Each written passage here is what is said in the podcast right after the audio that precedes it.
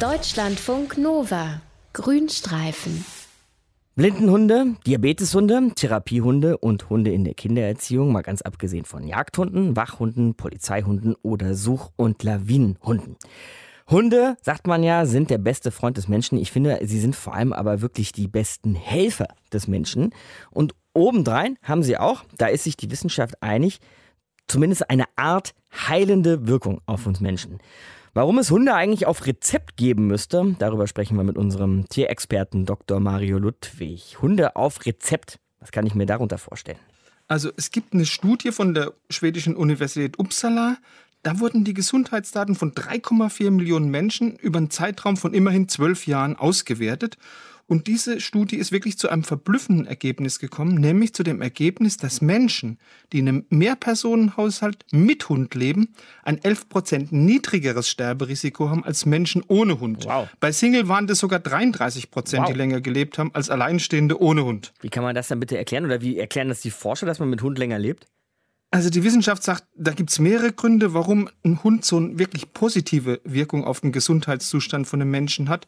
Zum Beispiel Hunde halten ja körperlich fit. Also du musst mit dem Hund täglich einmal raus, zumindest einmal raus an Ja. die frische Luft. Das führt wieder zum erhöhten Fitnesslevel. Der tut wieder der Gesundheit gut. Und es gibt wirklich diverse Studien, die ganz klar zeigen, dass Hundebesitzer ein deutlich geringeres Risiko haben, an Herz-Kreislauf-Erkrankungen zu erkranken, als eben Menschen, die keinen Hund haben. Gut, da leuchtet erstmal voll ein. ne? Man sieht ja Leute mit Hund ständig irgendwie draußen im Park oder Wald rumlatschen. Genau. Aber was gibt es denn vielleicht sonst noch so für Vorteile, gesundheitliche Vorteile? Ja, also Hunde stärken auch ganz klar das Immunsystem von Jugendlichen, weil dadurch, dass sich Kinder schon ganz intensiv mit einem Hund beschäftigen, da kommt ihr Immunsystem schon, wenn die ganz klein sind, eben auch mit meistens völlig harmlosen Mikroorganismen vom Hund in Berührung, wie Bakterien, wie Viren. Und dadurch bekommt das Immunsystem mehr zu tun und wird letztendlich auch gestärkt. Also es gibt auch eine Studie aus Schweden, da sind die Daten von über 200.000 Kindern ausgewertet worden. Und diese Kinder, die in ihren ersten Lebensjahren zusammen mit Hunden aufgewachsen sind, die hatten ein 13 Prozent niedrigeres Risiko an Asthma zu erkranken, eben das Altersgenossen, die keinen Vierbeiner hatten.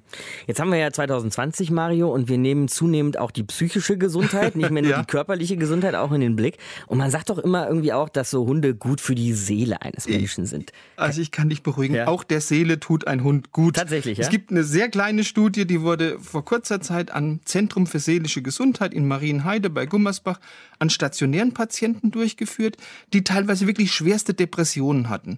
Und diese Studie hat die Patienten in zwei Gruppen unterteilt.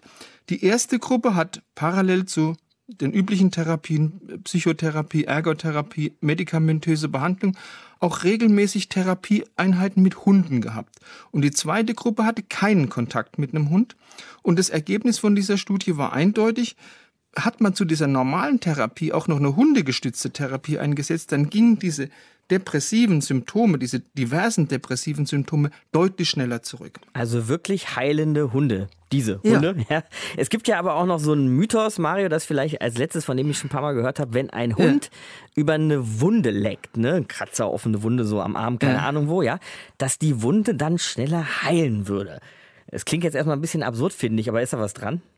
Jein, also in Frankreich gibt es einen wunderbaren Spruch, der heißt, die Zunge eines Hundes ist immer auch die Zunge eines Arztes.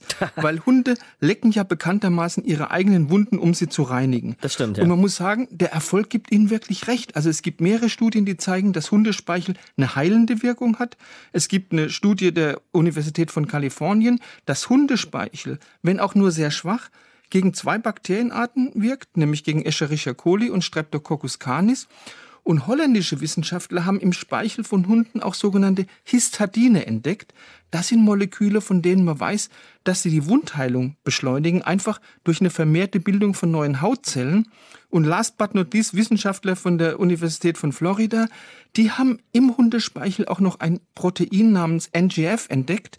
Das bewirkt, dass Wunden, die von Hunden beleckt werden, zweimal schneller heilen als unbeleckt. Mann, Mann, Mann. Und, und dann kannst du dir auch, auch vorstellen, also dieses Lecken eines Hundes an einer Wunde, das bewirkt ja auch deshalb eine schnellere Heilung, weil diese raue Hundezunge, die entfärbt ja ganz schnell diese alten abgestorbenen Zellen. Ja, sprich eigentlich Aber- alles dafür, den Hund die Wunde lecken zu lassen, oder nicht? Jein.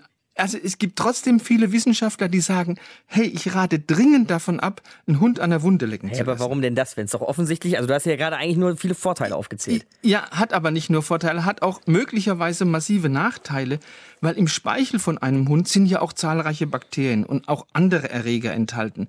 Und die kommen ja durch das Lecken an einer Wunde eben dann in den Blutkreislauf eines Menschen und können dann schon großen Schaden anrichten. Also wenn auch sehr, sehr selten, gibt es da ein Bakterium, das hat einen unaussprechlichen Namen namens Captocycnophaga canimorsus. Nicht schlecht. Und, und wenn das übertragen wird in eine Wunde, dann führt es zu Wundbrand, Blutvergiftung, zu einer Hirnhautentzündung, möglicherweise. Also bitte nicht den Hund an einer menschlichen Wunde lecken lassen. Also auch wenn es gute Argumente dafür gibt, auf keinen Fall dem besten Freund des Menschen die Wunde des Menschen lecken lassen. Wie Hunde aber ansonsten wirkende, äh, heilende Wirkung auf uns entfalten können, hat uns Dr. Mario Ludwig erklärt. Deutschlandfunk Nova. Grünstreifen.